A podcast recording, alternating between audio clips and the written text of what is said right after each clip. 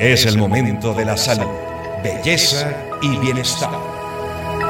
Solair es el nombre de un medicamento aprobado originalmente en el 2003 para el tratamiento del asma. Sin embargo, 21 años más tarde, el New England Journal of Medicine publicó los resultados de un estudio que demuestra que el fármaco reduce las reacciones alérgicas en niños y adultos causadas por la exposición a alimentos como maní, leche, trigo y huevo. Danilo Caña nos tiene todos los detalles a continuación.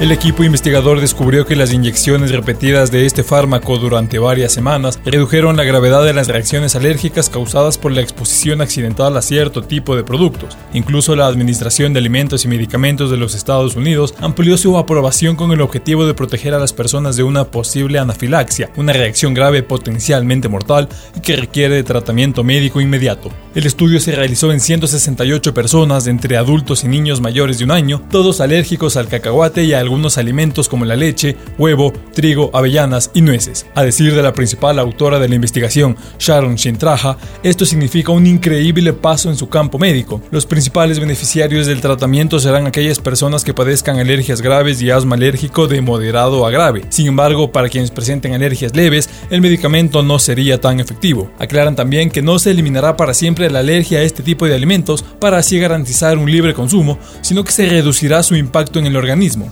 Asimismo, es importante aclarar que este medicamento no es de venta libre, sino que debe ser recetado por un especialista. Incluso su precio oscila entre los 2.900 dólares para niños y 5.000 dólares para adultos, aunque suele ser menos de acuerdo a la cobertura de la que goce el paciente. Daniel Ocaña, El Mundo en 7 días.